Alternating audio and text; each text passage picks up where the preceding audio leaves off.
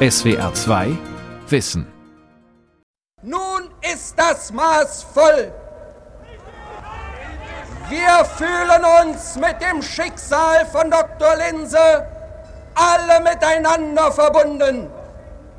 Und von diesem Platz aus soll deshalb der Ruf in alle Welt gehen, gebt Dr. Linse wieder heraus und ihr, die ihr noch frei seid, helft alle mit, dass uns Dr. Linse lebend wiedergegeben werde. Das war eine Protestkundgebung in Berlin am 10. Juli 1952. Dr. Linse, Walter Linse, von dem dort die Rede ist, der war zwei Tage vorher verschwunden. Und allen war auch klar, wohin? In die DDR. Die Stasi hatte den Juristen und DDR-Kritiker auf offener Straße niedergeschlagen, in ein Auto gezerrt und in den Osten gebracht. Dafür gab es Augenzeugen, die wir später auch noch hören werden. Walter Linse war aber nur eine von mehreren hundert Personen, die in jener Zeit entführt und verschleppt wurden. Jene Zeit, das ist die Zeit zwischen der Gründung der beiden deutschen Staaten 1949 und dem Bau der Mauer 1961. Und über dieses oft vergessene Kapitel der Nachkriegsgeschichte, diese Entführungen, wollen wir heute reden. Mein Studiogast ist Wolfgang Bauernfeind. Die Freunde des Radiofeatures werden den Namen kennen. Wolfgang Bauernfeind hat über viele Jahre die Featureabteilung des SFB, Senderfreies Berlin, später RBB in Berlin geleitet, hat selbst etliche Feature produziert und ein Buch geschrieben mit dem Titel Menschenraub im Kalten Krieg. Wolfgang Bauernfeind, was hat Sie dazu veranlasst? Dieses Kapitel scheint irgendwie entlegen. Es ist ja auch lange her, aber es ist wirklich ähm, im Zentrum des Kalten Krieges geschehen.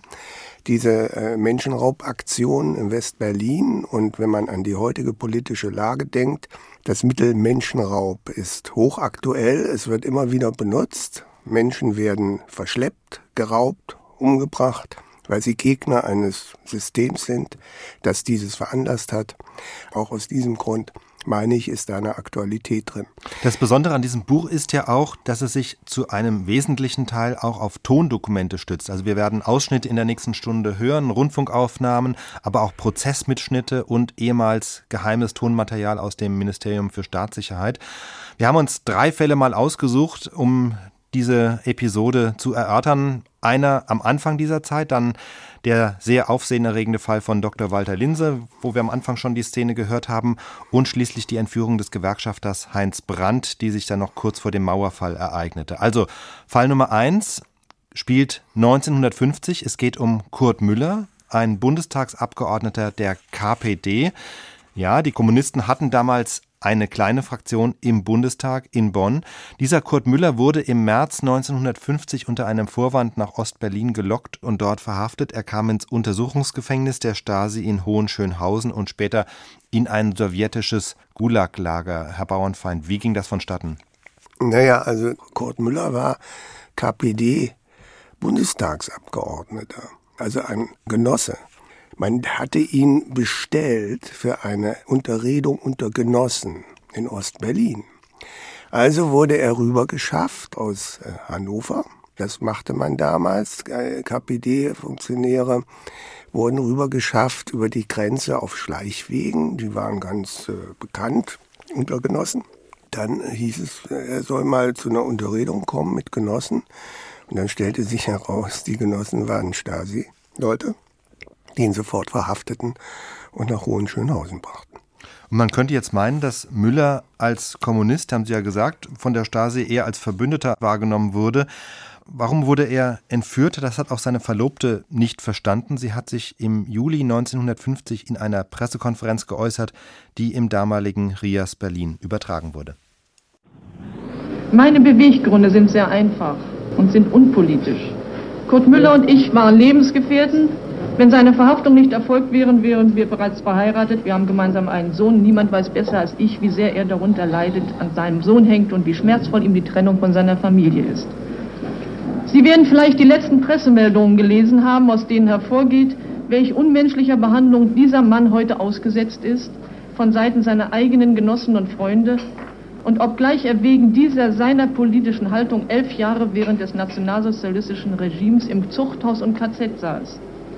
Heute handelt es sich um den Bundestagsabgeordneten Kurt Müller. Morgen kann es sich um jeden von uns handeln. Ich habe lange gezögert, ehe ich an die Öffentlichkeit appellierte. Ich konnte nicht an das Unrecht glauben. Ich hoffte vor allem, dass man zögern würde, der alten Mutter Kurt Müllers den großen Schmerz anzutun. Ich habe von mir aus alles versucht, leider ohne den geringsten Erfolg.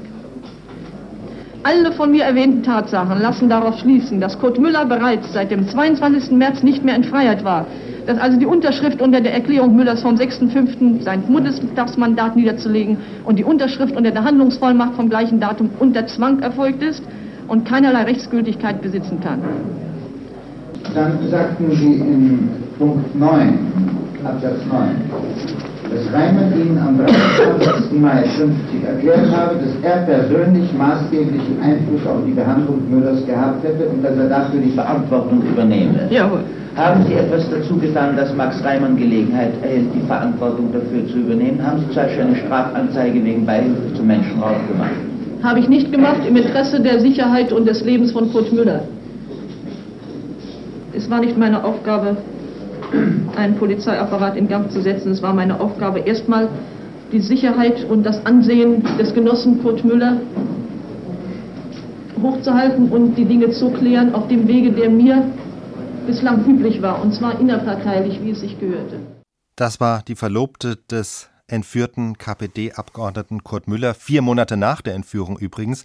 Ja, die Frage ist immer noch nicht ganz geklärt, äh, Wolfgang Bauernfeind, warum wurde Kurt Müller als Genosse, als KPD-Mitglied zur Beute der Stasi? Ja, ähm, Kurt Müller mit einem Vorleben als Opfer des Faschismus, der saß im KZ. Ja, er wurde entführt, weil man in der DDR wie in anderen äh, Staaten in Osteuropa einen Schauprozess plante. Man wollte die Partei säubern. In Tschechien war das passiert, in Tschechoslowakei vielmehr war das passiert, in Ungarn war schon passiert. Es ging darum, die Partei zu säubern und stramm auf stalinistischen Kurs zu bringen. Und Kurt Müller schien den Genossen in der DDR, Erich Mielke an erster Stelle, aber eben auch Walter Ulbricht, ein Opfer zu sein, mit dem man so einen Schauprozess in Ostberlin veranstalten könnte. Also Revisionisten, Trotzkisten müssen aus der Partei entfernt werden. Erich Mielke hat ihn sogar selbst verhört, was selten vorkam bei Menschenraubopfern. Hat ihn selbst verhört und da gibt es eben auch Protokolle und da gibt es in der Unterlagenbehörde der Staatssicherheit ganze Menge von Dokumenten, die das äh, sehr anschaulich belegen. Erich Mielke ging auf ihn zu mit der schönen Bemerkung, Sie Lump. Ja, das war damals der Jargon nicht? So hat man einen Genossen aus dem Westen behandelt, den man präparieren wollte für einen Schauprozess. Es gibt auch noch eine Aufnahme, die vielleicht hilft, die Motive zu verstehen. Es handelt sich um einen Tonbandmitschnitt, auch wieder aus dem Archiv der Stasi-Unterlagenbehörde. Dieses Band enthält eine Einschätzung von Kurt Müller durch ein ehemaliges SED-Parteimitglied. Also diese Aufnahme ist sehr spät gemacht worden. 1975 war das, also 25 Jahre nach der Entführung von Kurt Müller. Das waren so Aufnahmen, die man machte in der SED, um so Geschichte aufzuarbeiten. Da befragte man alte Genossen, ja, wie war denn das damals? So eine Art Zeitzeugenarchiv sollte da entstehen. Und in diesem Zusammenhang ist diese Aufnahme entstanden. Und da hören wir jetzt mal rein.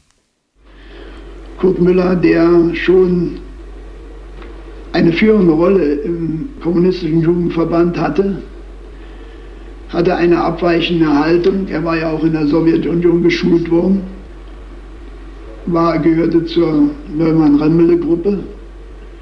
Also er hatte dort schon Abweichungen in der Sowjetunion? Er hatte so starke Abweichungen. Er ist dann aber zurückgekommen nach äh, Deutschland und ist bei uns ins Lager Sachsenhausen gekommen. Ja. Er hatte hier immer eine führende Rolle, ich möchte sagen, also er war mit in der Spitze der Parteiführung. Und bei den Ereignissen 1944, wo also innerhalb des Konzentrationslagers Sachsenhausen nochmal eine Gestapo-Gruppe sehr große Verhaftungen vornahm und so weiter, war ein Müller seinerzeit nicht mitbehelligt worden. Mhm. Vielleicht sind diese Gedanken nicht ganz richtig, aber Tatsache ist, Müller hatte keinen sehr guten Charakter. Er hatte also hier nach 1945 die große Aufgabe neben Max Reimann, also die kommunistische Partei dort zu leiten. Und es wurde also bekannt, welche verräterische Rolle Müller doch also äh, geleistet hat für den Feind. Auch Richard hatte schon immer doch ein gewisses Misstrauen gegen Müller. Und im Jahre 1950, er kam ja immer zu Vorstandssitzungen und so weiter, hatte ich mit den Auftrag bekommen, also mit rüberzufahren und äh, Müller also zu einer Sitzung hierher zu holen und ihn also besonders den Genossen Richard äh, ihn hier zu ihm zu bringen, zum Genossen Richard. Mhm. Und er ist ja dann auch der äh, Verantwortung unterzogen worden. Wir wissen aber auf der anderen Seite, dass Müller auch wieder zurück, also manchmal ja. entlassen wurde, zurückging nach Westdeutschland. Und gerade jetzt, wo ich die Gelegenheit hatte, mit Genossen, mit West, Westdeutschen und auch Genossen, die das kennen, hörte ich nicht wahr, dass der Müller eine sehr traurige Rolle in Westdeutschland spielt. Er ist der sogenannte Politologe bei der Friedrich-Ebert-Stiftung und in Bonn soll er eine große Villa haben. Ich hielt das doch erwähnenswert, ja. darüber hier auch was zu sagen.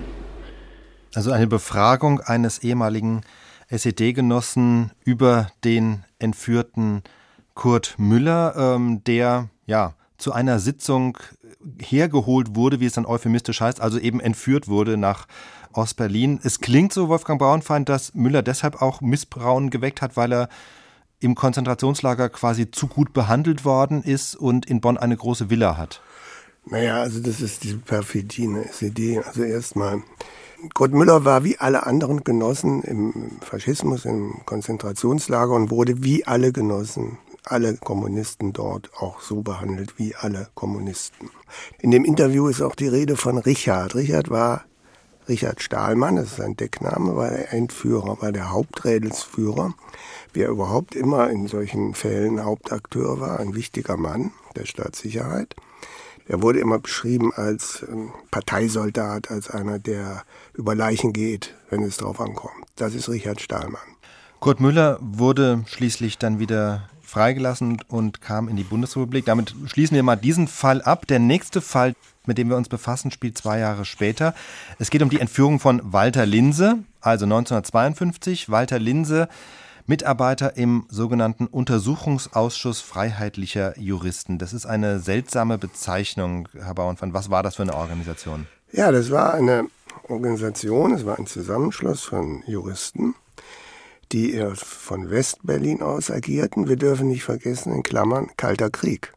Also beide Seiten rüsteten ja auch auf, auch ideologisch. Und äh, dieser, kann ich schon fast sagen, Kampfverband hatte seine Aufgabe darin gesehen, wie ich schon sagte, Verstöße gegen geltendes Recht in der DDR aufzudecken, zu dokumentieren und zu publizieren. Insofern war dieser Verband äh, DDR-Oberen und der DDR-Regierung gegenüber sehr verhasst, ein verhasstes Instrument des Kalten Krieges vom Osten aus gesehen.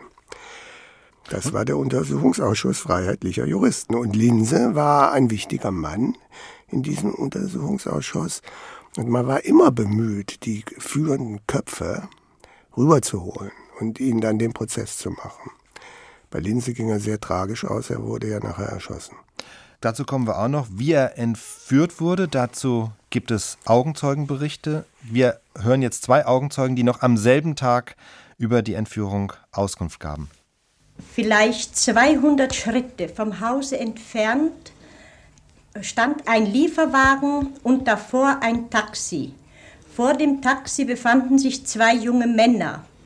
Ein junger Mann davon ging an Herrn Dr. Linse heran. Ich nahm an, er wollte sich von ihm Feuer geben lassen für eine Zigarette. Da bekam er auch schon einen Schlag ins Gesicht und der andere Mann zerrte ihn von hinten in den Wagen. Der Mann, der ihm den Schlag verabreichte, schob ihn an den Beinen in den Wagen und ging hinterher, hing mit den Beinen noch aus dem Auto heraus und fuhr auch schon ab. Der Fahrer von dem Lieferwagen fuhr sofort hinter ihm her und hupte sehr kräftig, wurde aber von dem Taxi aus beschossen. Mhm. Ich rief um Hilfe, Polizei 01. Ein anderer ist ebenfalls Zeuge dieses Vorfalls gewesen und er hat vor allem beobachtet, dass offenbar schon längere Zeit hier ein Wagen stand, nämlich diese ominöse Taxe, und hier Beobachtungen gemacht hat. Können Sie das bestätigen? Ich mache allen Morgen ich, Spaziergänge vor meinem Dienst in der Gerichtsstraße und habe nun schon längere Zeit beobachtet, dass hier ein Auto hält, wo zwei Mann drin sitzen und zwei Mann außerhalb des Autos sind teilweise die, Gerichtsstraße patrouillieren. Ich habe daraufhin mir diese Leute mal näher angesehen. An einem Begegnungstag kamen die beiden, die die Gerichtsstraße rauf und runter patrouillierten, gingen einmal an mir vorbei, musterten mich und als sie das zweite Mal vorbeigegangen sind, beobachtete ich, wie zwei Passbilder oder mehrere Passbilder von dem einen herausgezogen wurden aus der Tasche und die Passbilder verglichen wurden. Und am heutigen Tag machte ich wieder meinen alltäglichen Spaziergang und stellte eine schwarze neue Limousine fest. Eine Opel-Limousine, ja? Bloß ich bemerkte in dem Auto wieder zwei Leute, die doch etwas an sich hatten, die Straße und damit auch die Passanten zu beobachten. Ich ging etwas näher an das Auto heran und stellte nun fest, eine Berliner, Westberliner Nummer, wogegen ich bei den vorigen die Ostberliner Nummer festgestellt hatte. Also sagte ich mir, hier wird unter falscher Flagge gefahren. Das war derselbe Wagen, nur unter einer anderen Nummer. Das war ein anderer Wagen diesmal. Eine Aha. schwarze Limousine. Schwarze Limousine. Gegen vorher die grau war. Mhm, mhm. Ich ging nun langsam wieder die Gerichtsstraße hoch nach der Drakestraße zu. Und mit einem Mal stellte ich fest, dass das die Autotier der schwarzen Limousine aufgerissen wurde. Die beiden Leute von der Drakestraße im Eilschritt runterkam und dann sah ich nur noch, wie ein Mann in das Auto hinein transportiert wurde. Aber vorher hörte ich doch einen dumpfen Schlag, der sich ähnlich eines Boxerhiebes anhörte. Daraufhin sagte ich mir oder dachte ich mir, hier kann irgendetwas nicht stimmen, denn der Mann hätte ja irgendwie einen Schrei tun müssen, aber das hat er nicht getan, also muss der Schlag so gesessen haben, dass er tatsächlich betäubt gewesen ist. Daraufhin schlug ich Alarm. Und zwar mit meiner stets bei mir führenden Trillerpfeife und rufe dazwischen Menschenraub. Das waren zwei Augenzeugen, die die Entführung von Walter Linse mit eigenen Augen verfolgt haben. An der Stelle vielleicht noch die Anmerkung Menschenraub, das ist ja ein Wort, das wir heute kaum noch verwenden. Das war, ist aber tatsächlich noch Gegenstand des Strafgesetzbuches, Paragraph 234. Wer sich einer anderen Person mit Gewalt durch Drohung, mit einem empfindlichen Übel oder durch List bemächtigt, um sie in hilfloser Lage auszusetzen oder dem Dienst in einer militärischen oder militärähnlichen Einrichtung im Ausland zuzuführen. Herr Bauernfeind, das war damals ein gängiger Begriff.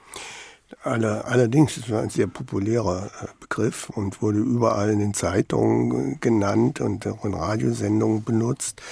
Menschenraub. Also die ganze Stadt war in Hysterie. Ja, also gerade bei der Linse-Entführung, die ja sehr brutal stattfand, vor aller Augen in der Öffentlichkeit.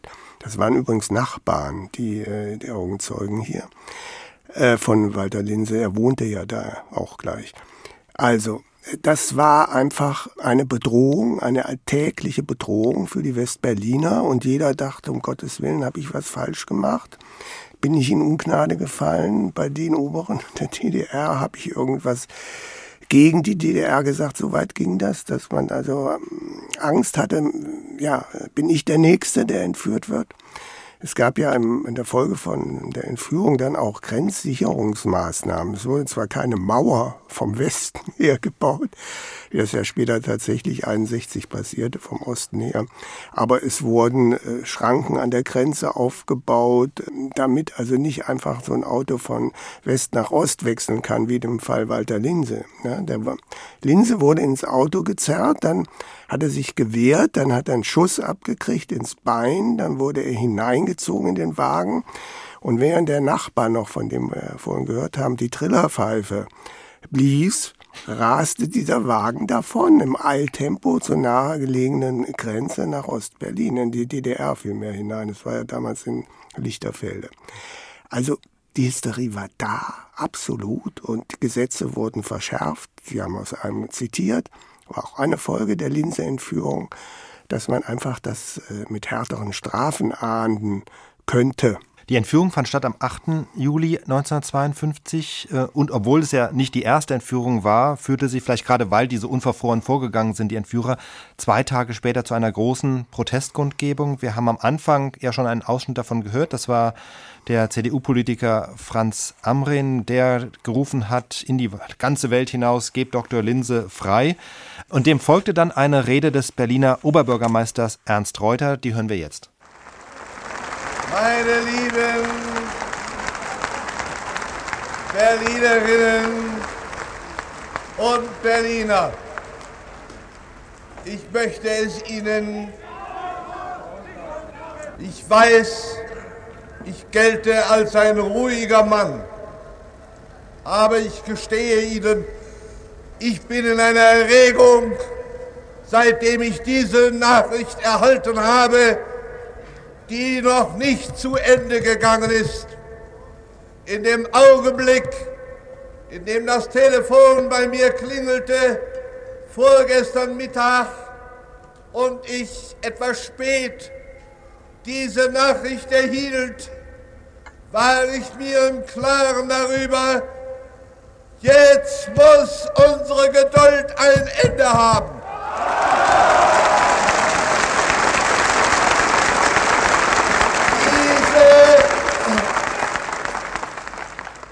Diese Prediger des deutschen Volkes, diese Spalter unseres Vaterlandes, diese Judas Iskariote, die uns verkaufen wollen für kümmerliche 30 Silberlinge. Sie glauben, sie können mit uns treiben, was sie wollen. Und ich habe das Telefon genommen und ich habe zu bestimmten Leuten gesagt, Bringen Sie Lenze wieder zurück nach Berlin. Das ist Ihre Aufgabe.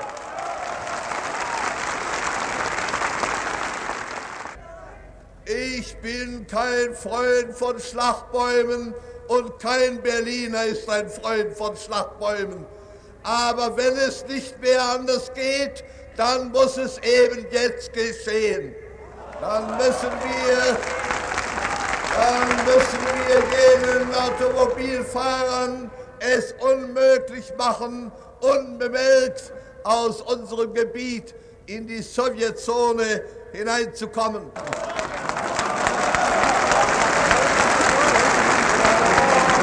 Wenn hier ein Moskauer Agent herkommen will und eine Lippe riskieren, der wird nicht lange hier bleiben.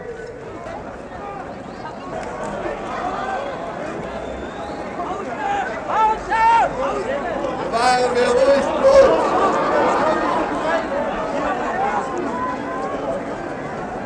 Eine große Erregung hat sich der Bevölkerung bemächtigt. Es sind offenbar einige Ruhestörer und Krakeler mit unter den 10.000 bis 12.000 hier den großen Platz vor dem Rathaus Schöneberg füllen. Man kann im Moment von hier aus noch nicht, gesehen, was, noch nicht sehen, was geschieht im Einzelnen. Die Polizei ist vorgegangen, die Menschenmenge drückt hinterher. Aber ich glaube, dass es sich nur um einen kleineren Zwischenfall handelt. Es sind einige Überbegeisterte von der anderen Seite, die hier versuchen, an dieser Kundgebung ihr Mütchen zu kühlen. Und die Weltöffentlichkeit muss wissen, dass wir in Berlin imstande sind, eine Kundgebung ungestört durchzuführen. Das war die Protestkundgebung gegen die Entführung von Dr. Walter Linse. Wir haben Ernst Reuter gehört, Berliner Oberbürgermeister. Und der hat ja das gesagt, was Sie auch schon angedeutet haben, Herr Bauernfeind, nämlich, ja, er hat Schlagbäume ins Spiel gebracht, die eingeführt werden sollten, könnten, um die Berliner zu schützen. Wurden auch. Wie hat sich denn die DDR-Führung selber dazu geäußert? Darf ich noch was zu der Kundgebung ja. sagen? Also die Erregung hört man ja. Das ist ja das Tolle an so historischen Originaltönen, dass sie die Stimmung auch transportieren. Das Aroma einer Zeit, nicht nur Inhalte. Und das hört man hier. Die Störer, von denen hier die Rede ist, habe ich dann nachher auch in der Unterlagenbehörde gefunden. Akten dazu, das waren auch Agenten darunter, die natürlich ausspionierten, wie diese Veranstaltung da abläuft, ja. Also nicht nur Krakeler vom Osten, sondern eben auch zahlreiche Agenten, die da waren und dann berichteten der Staatssicherheit, wie das da abgelaufen ist. Wie hat der Osten reagiert? So wie oft. Sie haben es einfach geleugnet. Sie haben gesagt, von wem ist hier die Rede? Walter Linzer? Damit haben wir gar nichts zu tun.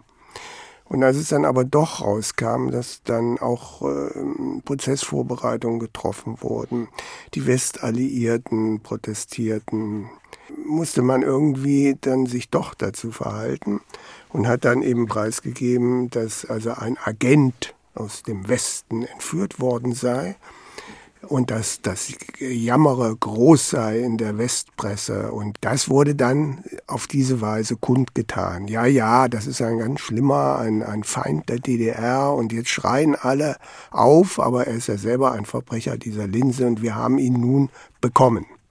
Die Schlagbäume haben wir erwähnt. Es gab aber auch auf dieser Protestkundgebung noch weitergehende Forderungen. Äh, drastische Konsequenzen forderte zum Beispiel Theo Friedenau, der diesen Untersuchungsausschuss freiheitlicher Juristen, wie er hieß, dem auch Linse angehörte, der den 1949 gegründet hat und der in Wahrheit auch nicht Theo Friedenau hieß, sondern Horst Erdmann.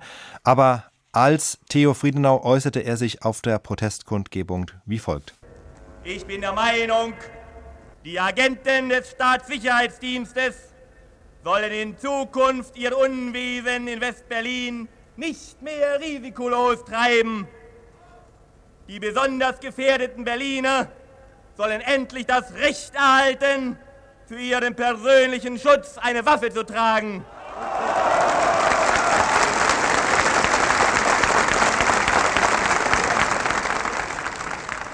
Auch dem skrupellosesten SSD-Agenten würde es imponieren, wenn er auf einen Gegner trifft, der sich wehren, der selbst auch schießen kann.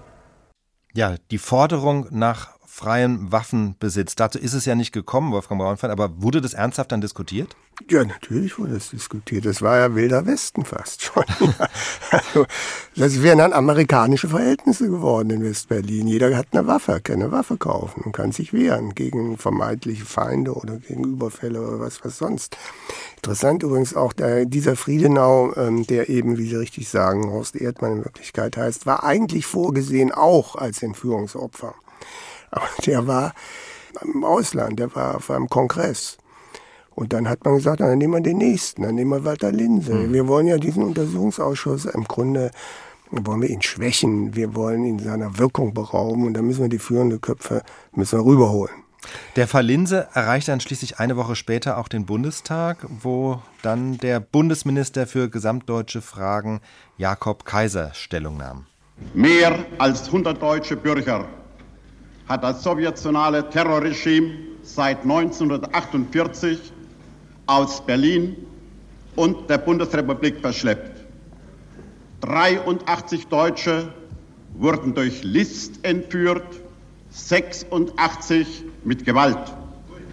Mehr noch, meine Damen und Herren, die sowjetionale Presse hat mit weiteren Entführungen gedroht aus Berlin und aus der Bundesrepublik. Die Bundesregierung, meine Damen und Herren, wird dem Europarat und den Vereinten Nationen sämtliche Fälle von Menschenraub auf deutschem Boden zur Kenntnis bringen. Dabei, meine Damen und Herren, sei vorweg bemerkt, Berlin und die Deutsche Bundesrepublik sind echte demokratische Staatswesen. Sie können bei den zu treffenden Schutzmaßnahmen die Grundsätze der Rechtsstaatlichkeit nicht verlassen. Das muss gesagt werden, meine Damen und Herren, gegenüber jenen Stimmen, die Repressalien fordern. Wenn dem entgegengehalten wird, dass die SED und ihre Schergen nur die Sprache der Gewalt verstehen, so kann das für uns nicht Veranlassung sein, Unrecht mit Unrecht zu beantworten, sondern wir müssen andere Abwehr- und Vergeltungsmaßnahmen treffen. Es wurde ein verstärkter Polizeischutz an der Zonen- und an der Sektorengrenze eingerichtet. Meine Damen und Herren, solange unser Deutschland geteilt ist, bleibt das Leben und die Freiheit ihrer Bevölkerung und ihre Sicherheit bedroht. Und deshalb gibt es nur eine wirksame, eine endgültige Hilfe für alle Deutschen. Das ist unsere Wiedervereinigung. Ja, bis zur Wiedervereinigung sollte es noch dauern, aber stärkere Grenzschutzmaßnahmen wurden angekündigt in dieser Rede. Gleichzeitig aber äh, hat Jakob Kaiser an die Grundsätze der Rechtsstaatlichkeit erinnert. War das auch schon so eine Bezugnahme auf diese weitgehenden Forderungen Waffenbesitz für alle? Also dass er sagt, also so weit geht's nicht? Ja, das ist natürlich gemeint. Das ist natürlich nicht rechtsstaatlich zu vereinbaren. Das ist nicht zu vereinbaren mit den Gesetzen der Bundesrepublik Deutschland, dass jeder eine Waffe tragen kann, wenn er will. Also insofern wurde da ein Damm aufgebaut gegen allzu forsche Forderungen. Das ist vollkommen richtig. Ich will aber dazu noch sagen, dass äh, das war ja, wie er sagt hier, ähm, das war ja nicht ein Fall oder es war noch ein Fall und noch ein Fall. Es waren 700, schätzt man, Entführungen in der Zeit von 49 bis 61 bis zum Mauerbau in Berlin.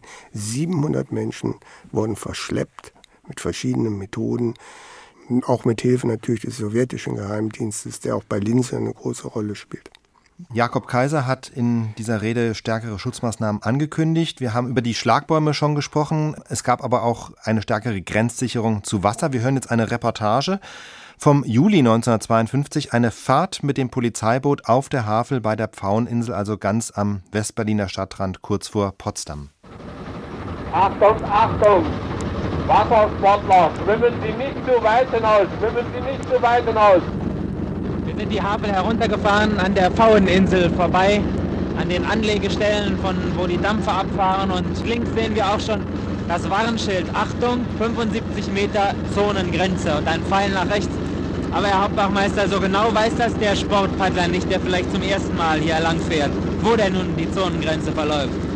Hier geht der schwarze Pfeil nach rechts, das würde bedeuten, geradeaus kann man fahren, aber... Er kann auch geradeaus fahren, aber äh, nicht weiter als 75 Meter zur Strommitte rein. Zum Greifen nahe liegt hier das Festland auf der anderen Seite vor uns. Der Schilfgürtel, zwei, drei kleine Sommerhäuschen, ein Bootssteg, zwei Männer, die jetzt gerade aus dem Wasser kommen. Sie haben trotz der kühlen Witterung gebadet. Und das drüben ist schon Sowjetzone. Sie sind ja hier ständig in Verbindung mit der Funkzentrale. Wenn Sie also hier an der Grenze patrouillieren und beobachten beispielsweise einen Fall von Menschenraub auf dem Wasser, dann könnten Sie also sofort alles Notwendige. Ja, wir könnten sofort die Funkbetriebszentrale davon verständigen und selbst natürlich alle Maßnahmen ergreifen. Wenn wir jetzt hier gerade aussehen, dann können wir schon zwei große Türme hinten von Potsdam erblicken. Das ist schon Potsdamer Gebiet. Und äh, die Boote laufen dauernd hier die Zonengrenze an, sodass hier kaum unbeobachtet mal jemand durchkommen könnte. Es kommt natürlich vor, dass dabei nicht auf den 12-Stunden-Dienst geachtet werden kann. Wir müssen manchmal Stunden im Einsatz stehen, ohne äh, auf den Feierabend zu denken. Aber wie gesagt, wir sind alle freiwillig hierbei und das ist eben gerne von uns aus. Wir nehmen diese Mühen in, gerne im Kauf. Hauptsache, es gelingt uns, den Schutz der Bevölkerung sicherzustellen. Ich glaube, der Vers auf die Polizei, der manchmal mit etwas ironischem Lächeln zitiert wird, die Polizei dein Freund, dein Helfer, den kann man auf die Wasserpolizei ganz ohne ironisches Lächeln anwenden. Oh ja. Denn äh, sie sind vom Rettungsschwimmer angefangen, wohl in jeder Weise der Betreuer der Sportpaddler und auch der Berufsschifffahrt. Wir haben alle den Leistungsschein erworben, sind alle Firmen im Rettungsschwimmen und müssen ja dauernd äh, zur Hilfe stehen. Fahren Sie bitte mehr zur anderen Seite, sonst kommen Sie hier in die Zone rein. Ja, das ist der Gong, der öfters mal damals ertönte nach den aktuellen Sendungen im Rias. Äh, das war eine Reportage von der Pfaueninsel, die deutlich macht, wie dann doch die Grenzen stärker gesichert wurden und vor allem die Leute, die auf der Havel fuhren mit ihren Booten, dass die stärker gewarnt wurden, dass sie nicht in den Osten kommen, beziehungsweise in dem Fall nach Potsdam. Man hört aber insgesamt, das war ja in dieser Zeit der Entführung Walter Linses, diese Entführung hat dazu geführt eigentlich, dass Ost- und Westberliner noch stärker getrennt wurden, als sie es ohnehin schon waren. Richtig. In dieser Zeit wurden 120 Straßen und Wege im Norden, Süden und Westen, den die DDR führten, mit Schlagbäumen gesichert. Und zwar, wie die Welt damals stolz schrieb, am 19. Juli 1952, Zitat, Schlagbaum, dessen, das Zitat, dessen rot-weiß-roter Anstrich von frischer Farbe glänzt. Und dann noch dazu mit Stolz, da ist Zement drin, da könnt ihr lange kratzen von der DDR-Seite her. Da war fast schon der Mauerbau vorweggenommen. Das muss man sich mal vorstellen. 52 vom mhm. Westen her. Immerhin im Fall von Walter Linse wurden die Täter gefasst und vor Gericht gestellt. Wir hören jetzt den Ausschnitt aus dem Strafprozess gegen den Angeklagten Kurt Knobloch vor dem Westberliner Landgericht, der offenbar an mehreren Entführungen beteiligt war. Er erzählt in der folgenden Szene, wie er angeheuert wurde und er berichtet von einem vorangegangenen Entführungsversuch, der dann aber gescheitert war. Aber Sie haben doch in der vorigen Verhandlung zugegeben, dass Sie am 3. Juli mit bei der versuchten Entführung äh, mitgewirkt haben. Ja, aber nicht an Dr. Linse. An wem denn? Den Namen ist mir nicht bekannt. Können Sie mir mal erzählen, wie das vonstatten ging? Ja. ja. Bitte. Also am 2.3., da kam der Chef des Kaffeelagers zu mir und hat mich so Welcher Chef des Kaffeelagers? Dieser Paul. Hm. Was ist das für ein Kaffeelager? Wo ist das? In der Lichter, Lichtenberger Straße. In der Lichtenberger Straße. Was hatten Sie denn damit zu tun? Da hatte ich gearbeitet. Da haben Sie gearbeitet? Ja. Was haben Sie da verdient? 300 Mark. Nein, Monat? Ja. Also, und wie, da trat der Paul an Sie heran?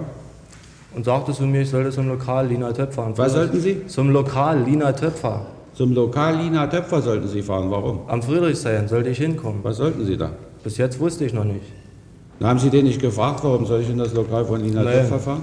Da haben wurde Sie ich nicht öfter gefragt? hingestellt. Was? Da wurde ich öfter hingestellt. Was hatten Sie da zu tun öfter? Wegen dem Kaffee. War das eine Kaffeeabnehmerin? Ja. So. Na, hat Ihnen Ihr Chef Kaffee mitgegeben zu der Lina Töpfer Nein. an diesem Tag nicht? Na, wenn Sie sonst immer Kaffee zu der hingebracht haben, hätten Sie es doch nahe zu fragen, was soll ich bei der Frau, wenn ich keinen Kaffee hinbringe? Nein, ich habe ja nie Kaffee hingebracht. Das haben Sie aber eben gesagt. Die hat von anderen Kaffee abgenommen. Na, ich meine, was hatten Sie dann mit der Frau überhaupt zu tun? Sie sagten doch, Sie kannten sie von Kaffeelieferungen hier. Ja, ja. Naja, also. Na, ich sollte dort warten in diesem Lokal. Sie sollten dort warten? Ja. Wann war denn das, an welchem Tag? Am 2.7. Am 2.7. Wen haben Sie da vorgefunden? Dort in diesem Lokal saßen Bender, Benewitz und Krüger. Woher kennen Sie die denn? Vom Kaffeelager aus. Vom Kaffeelager Ja. aus? Aha. Nun mal weiter. Nun waren Sie mit denen in dem Lokal zusammen. Was war da nun? Und da sagte der Paul zu mir, dass, ob ich mitmachen würde, einen Mann zu holen aus dem Westen. Ob Sie mitmachen würden, einen Mann zu holen aus dem Westen? Ja. Na und? Was haben Sie dazu gesagt? Ich habe es zugesagt. Da haben Sie zugesagt? Ja. Was ist Ihnen dafür zum, in Aussicht gestellt worden? Versprochen ist mir nichts worden. Und trotzdem haben Sie sich sofort dazu bereit erklärt? Ja. So. Haben Sie keine Hemmung gehabt? Nein. Haben Sie nicht? Ja. Na, dann hat er also gesagt, es soll ein Mann aus dem Westen entführt werden. Ja, und hat Weiter. mir geschildert, der Mann hätte sich strafbar gemacht. Und Was hätte der Mann? Der hätte sich strafbar gemacht. Inwiefern sich strafbar Hätte da gemacht? allerhand Sachen vom Osten mitgenommen, Papiere, Akten und Er Geld. hätte allerhand Sachen vom Osten mitgenommen. Ja. Und? Was, geht- wie geht es weiter? Dann sind wir alle zusammen nach... äh, Also alle zusammen heißt Sie, Bender, Benewitz und Krieger, ne? Ja. Nach Karlshorst gefahren. Warum das? In einer Wohnung zu Zu Engünther. wem sind Sie da hingefahren? In einer Wohnung zu Engünther. Wer ist das? Kenne ich nur den Vornamen. Aus welchem Grund sind Sie da hingefahren? Da wollten wir die Nacht zusammenbleiben. Das war am zweiten, zum Ja. zweiten, zum dritten. Und was geschah nun am dritten? Frühmorgens, da kam dieser Paul und brachte Pistolen. Paul brachte Pistolen. Wie Ja. viele Pistolen? Drei Stück. Drei Stück. Ja. Sie waren da aber vier. Ja. Wer hat denn da keine gehabt? Der Kraftfahrer. Der Kraftfahrer. Sie haben eine bekommen? Ja. Na und? Na, und die haben wir in eine Tasche gesteckt und sind dann zum Potsdamer Platz gegangen. Da sind Sie nicht mit dem Auto rübergefahren? Nein.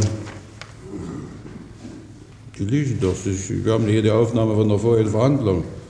Meine Frage hier. Was hatten Sie für einen Auftrag? Wie sind Sie hingekommen? Mit der Bahn oder wie? Mit einem Auto? Frage. Mit was für einem Auto? Mit einem Opelwagen? Antwort. Äh, Also Frage. Sie sagen mit einem Opelwagen. Ich frage. Opel-Kapitän kann möglich sein. Wer stellte den Wagen? Diesen Wagen hat sich Bender hier im Westsektor gemietet. Was sagen Sie dazu? Na, ist doch richtig. Nein, das ist nicht richtig. Ich habe Sie gefragt, wie, äh, ob Sie mit dem Auto dann nach Zehlendorf gefahren sind. Da haben Sie gesagt, nein, wir sind erst zunächst zum Potsdamer Platz gegangen. Ja, der Prozess gegen Kurt Knoblauch vor dem Westberliner Landgericht 1954, das geht jetzt noch eine ganze Weile so, Wolfgang Bornfein. Ziemlich zäher Prozess. Hm?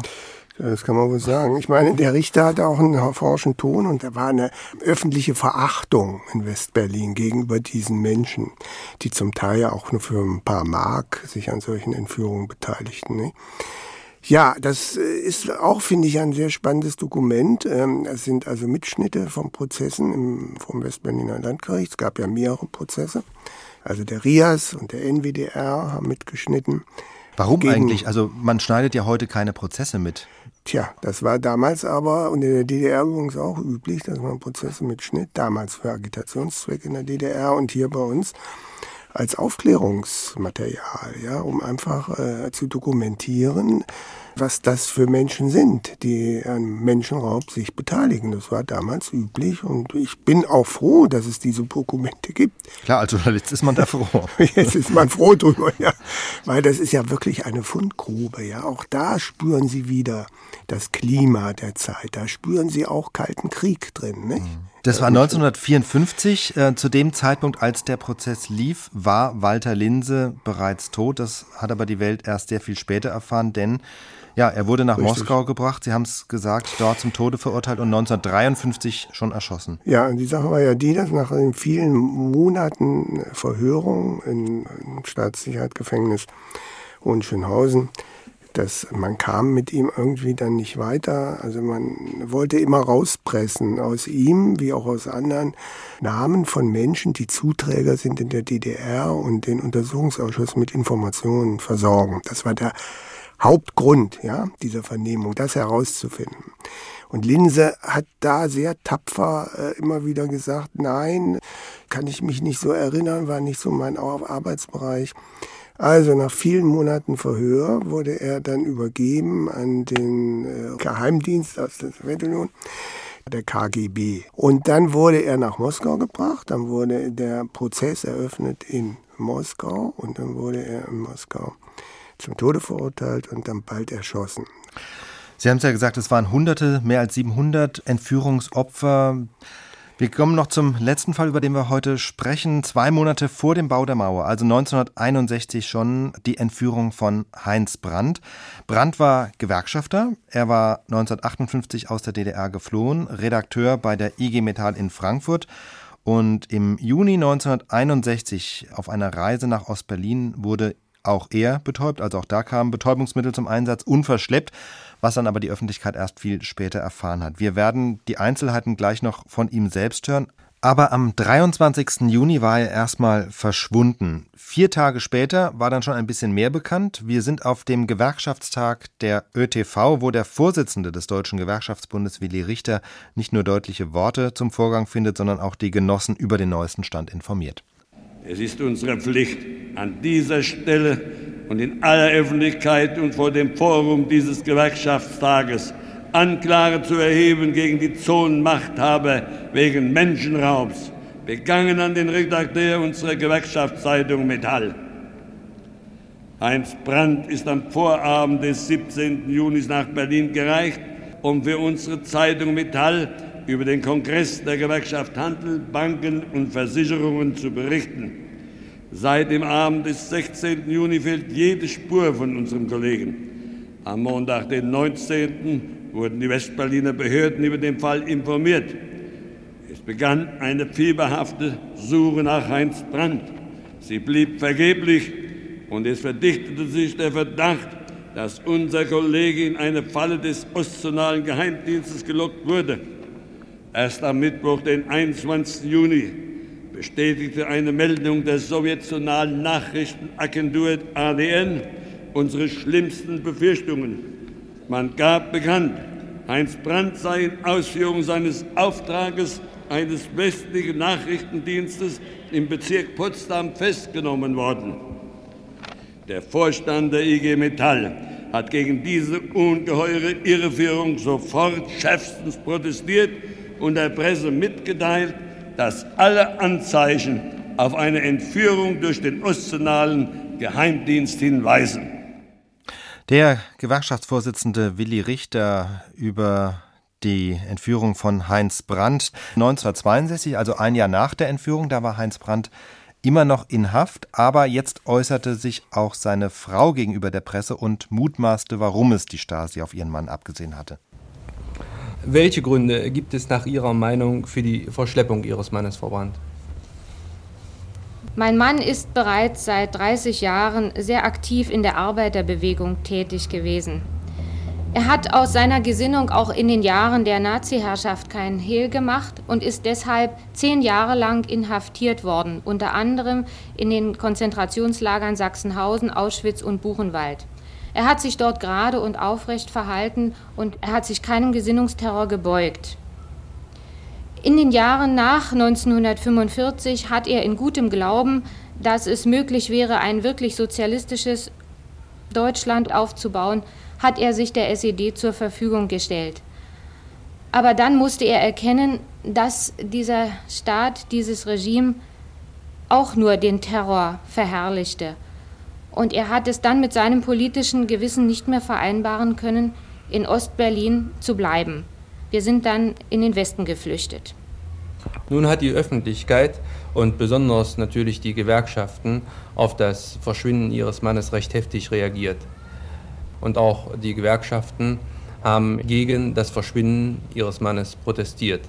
Haben Sie darüber hinaus noch irgendwelche Reaktionen gehört?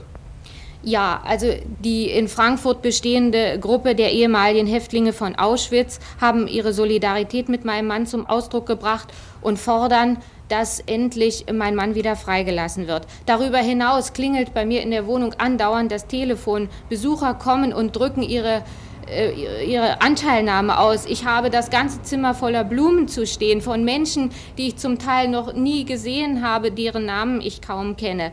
Das äh, hilft mir natürlich, über diese tragische Sache ein wenig hinwegzukommen. Die Frau des entführten Gewerkschafters Heinz Brandt ein Jahr nach der Entführung. So richtig klar wird aber auch da nicht, warum er entführt wurde, Wolfgang Bauernfeind. Was hat sich die Stasi, was hat sich die DDR dafür versprochen? Also klar, er ist 1958 in den Westen gegangen, aber ist das ein Grund, ihn wieder in den Osten zu holen, zu entführen? Ja, natürlich. Es gibt ja noch andere Fälle, die ich in dem Buch beschreibe, die ähnlich gelagert sind. Überläufer waren am verhasstesten und die wollte man zurückholen. Also um sie zu bestrafen? Ja, und einen Schauprozess zu machen, aus Propagandagründen auch heraus, der Bevölkerung der eigenen vor Augen zu führen, was sind das für Lumpen, die uns da verraten haben. Das war der hauptsächliche Hintergrund, auch bei Heinz Brandt. Rache, Jetzt Bestrafung. Jetzt hören wir noch etwas, was wir in der ganzen Sendung noch nicht gehört haben, nämlich die Stimme eines Opfers. Nach drei Jahren Haft kam Heinz Brandt nämlich frei und gab nach seiner Rückkehr eine Pressekonferenz, über die Rias Berlin auch ausführlich in einer aktuellen Sendung berichtete. Interessant übrigens nebenbei, wie die aktuellen Sendungen damals klangen.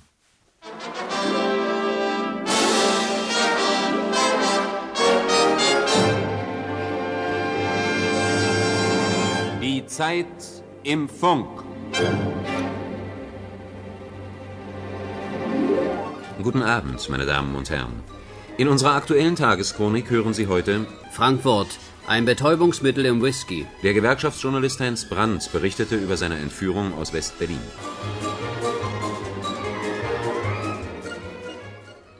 Der kürzlich von den Sowjetzonenbehörden freigelassene Gewerkschaftsjournalist Heinz Brandt schilderte heute auf einer Pressekonferenz Einzelheiten seiner Entführung aus West-Berlin. Heinz Brandt machte einen nervösen und angegriffenen Eindruck. 120 in- und ausländische Journalisten hörten Brandts Bericht vom Tag seiner Entführung, dem 16. Juni 1961, an. Mir ist in West-Berlin bei einer Familie, deren Name der Polizei bekannt ist, von einer Bekannten von Hans Bayerlein, die er mir anlässlich des Gewerkschaftstages im Oktober 60 vorgestellt hatte, als Abschiedstrunk ein Glas Whisky angeboten worden, in dem sich, wie sich gleich herausstellen sollte, ein Betäubungsmittel befand. Es war noch taghell. Die Gegend war nicht unbelebt und es war ein Wabankspiel, was sich die Menschenräuber geleistet haben. Kaum war ich nämlich auf der Straße in der Nähe des zweiten Einganges um die Ecke gekommen, als plötzlich starke Herzbeschwerden einsetzten, ich in den Knien einknickte und ohnmächtig zu Boden sank. Meine letzte Wahrnehmung, noch im Hinsinken, war das Auftauchen von etwa vier, etwa vier anscheinend zur Hilfe eilenden großen Gestalten, die mir mit den Worten wir haben schon auf dich gewartet, unter die Arme griffen. Das spielte sich etwa 10 bis 15 Minuten nach der Einnahme dieses Betäubungstrunkes ab. Ich kam erst in dem sogenannten zentralen Untersuchungsgebäude der Staatssicherheit in Berlin-Hohenschönhausen, in das ich verschleppt worden war, wieder völlig zu mir. Gleich am ersten Tage übrigens bot man mir großzügigerweise an, ich könnte sofort frei sein. Ich brauchte nur zu erklären, dass ich freiwillig in die DDR gekommen sei. Und nun begann das seelische Martyrium einer einjährigen, einer einjährigen Untersuchungshaft. Brandt schilderte dann die Wendung zum Besseren, die sich Anfang 1964 abzeichnete und mit seiner Rückkehr nach Frankfurt am Main am 28. Mai 1964 ihren Abschluss fand. Brandt sagte weiter. Die eigentliche Sensation dieses dramatischen, ja unglaubhaften Falles ist in meinen Augen nicht der Menschenraub. Nicht das ist für mich die Sensation. Es war schließlich nicht der erste Menschenraub. Ich sehe die wirkliche Sensation in der Freilassung zu meiner Familie und zu meiner Arbeit nach Frankfurt am Main zur IG Metall. Heinz Brandt nach seiner Rückkehr, nach seiner Entführung und Freilassung im Jahr 1964. Er sagte, es war nicht der erste Fall. Wolfgang Bauernfeind, war es denn dann der letzte? Auch nicht, aber natürlich war durch den Bau der Mauer die Entführung auch von der Ostseite her erschwert, das ist klar. Ne? Aber es gab noch Einzelfälle, natürlich. Es gab auch noch Einzelfälle von Entführungen aus dem, von dem Gebiet der Bundesrepublik Deutschland aus. Also die Methode ähm, war auch noch da. Es war immer im Arsenal des Kalten Krieges als Waffe, war auch immer Menschenraub geplant und eingesetzt. Aber die Fälle ähm, häuften sich nicht mehr so wie in den 50er Jahren. Aber mit dem Mauerbau, wie Sie sagen, hat sich die DDR sozusagen ihre eigenen Möglichkeiten da sie, eingeschränkt. Sie hat sich selbst eingemauert. SWR 2 Wissen. Menschenraub im Kalten Krieg. Das war SWR 2 Wissen mit Aufnahmen aus dem SWR 2 Archivradio. Alle Aufnahmen, über die wir hier gesprochen haben, können Sie in voller Länge nachhören unter archivradio.de oder im Podcast von SWR2 Archivradio. Mein Name ist Gabor Pahl. Diese SWR2 Wissenfolge haben wir 2016 aufgenommen und mein Studiogast war der Journalist und ehemalige Leiter der RBB Feature Abteilung Wolfgang Bauernfeind. Sein Buch, das er über diese Episode des Menschenraubs geschrieben hat, heißt Menschenraub im Kalten Krieg, Täter, Opfer, Hintergründe und ist im Mitteldeutschen Verlag erschienen. SWR 2 Wissen Manuskripte und weiterführende Informationen zu unserem Podcast und den einzelnen Folgen gibt es unter swr2wissen.de.